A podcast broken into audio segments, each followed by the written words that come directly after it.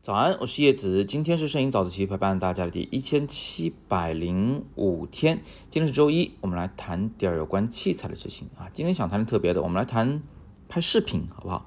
呃，前两天呢，我又给戴尔的 XPS 笔记本呢做了一个评测啊，这个评测是视频的形式，回头呢大家应该很快就会见得到啊，现在先别着急。还不能公布。我今天想跟大家讲的呢，是我在这个视频评测的拍摄过程中，我使用了三个手动设置。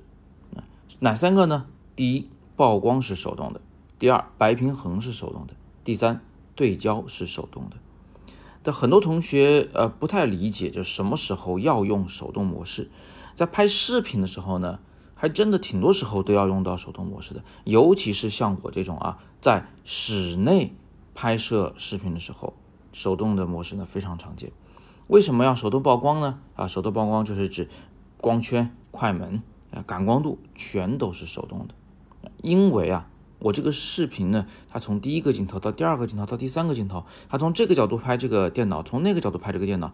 几个镜头之间是肯定不能出现曝光上的上下跳动的，就是不能忽明忽暗呢。一会儿这个本儿像是白色的，一会儿这个本儿像是灰色的，那还得了？所以我严格的保证啊，整个这个拍摄过程中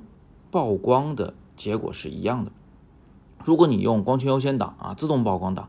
那么光线是肯定会变化的。为什么呢？因为相机并没有一个锚点去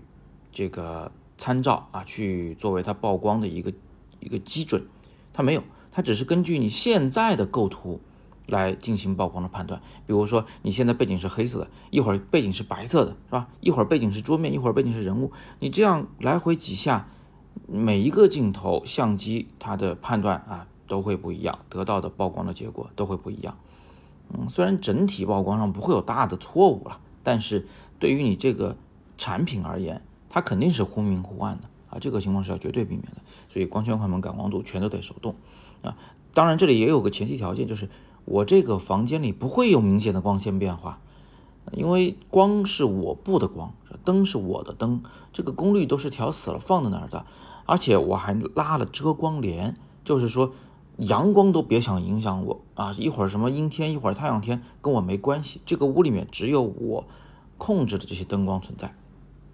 所以，嗯，曝光参数是死的，灯光也是死的，那曝光结果当然就是恒常不变的啊，非常非常的精准。这是第一个手动，第二个手动是白平衡，其实道理类似啊，就是相机呢，它会根据它所拍到的事物去调整它的白平衡。呃，理论上呢，它是想校正色温的偏差。比如说你的灯偏黄，它想把它给校白了；你这个灯偏蓝，它想把它校白了。但是实际上呢，相机经常会判断失误。比如说我的手机在拍摄我的桌面的时候啊，我的桌面是那种黄黄的那种竹子做成的那种桌面。那在拍摄这种桌面的时候呢，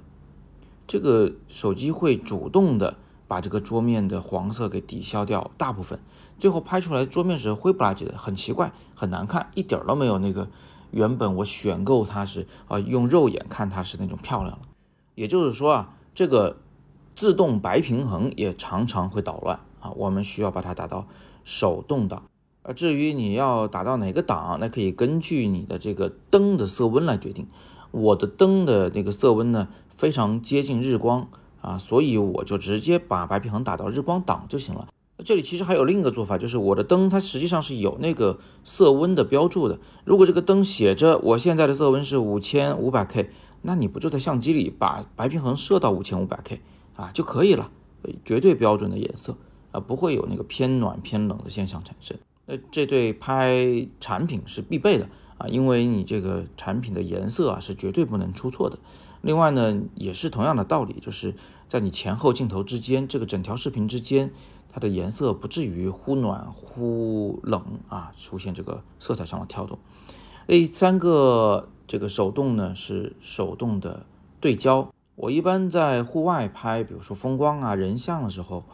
啊，特别是拍体育的时候，我是会依赖自动对焦的。但是我在室内拍静物的时候，就是拍这个产品本身的时候，我还是习惯用手动对焦。呃，感觉更方便，指哪打哪啊，我不动它，它也不会自己瞎跑，是不是？因为咱们用相机来录像的时候啊，它这个对焦能力是比较有限的，常常会出现判断错误啊，就突然对焦对到远处了，或者是突然推得太近了这个情况。因为我手头的相机并不是那些特别擅长去在摄像时对焦的相机啊，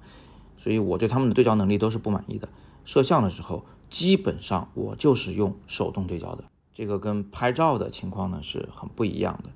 好吧？今天我们就简单的聊这么多啊，给大家介绍了三个在室内拍静物的摄像时我常使用的手动挡。也讲了原因，希望大家能够有所收获。更多摄影好课在阅读原文中，更多会员主题讲座以及讲座的回放都在下边那张黑色会员卡里啊，拉到底部就能看到了。今天是摄影早自习陪伴大家的第一千七百零五天，我是叶子，每天早上六点半，微信公众号摄影早自习，不见不散。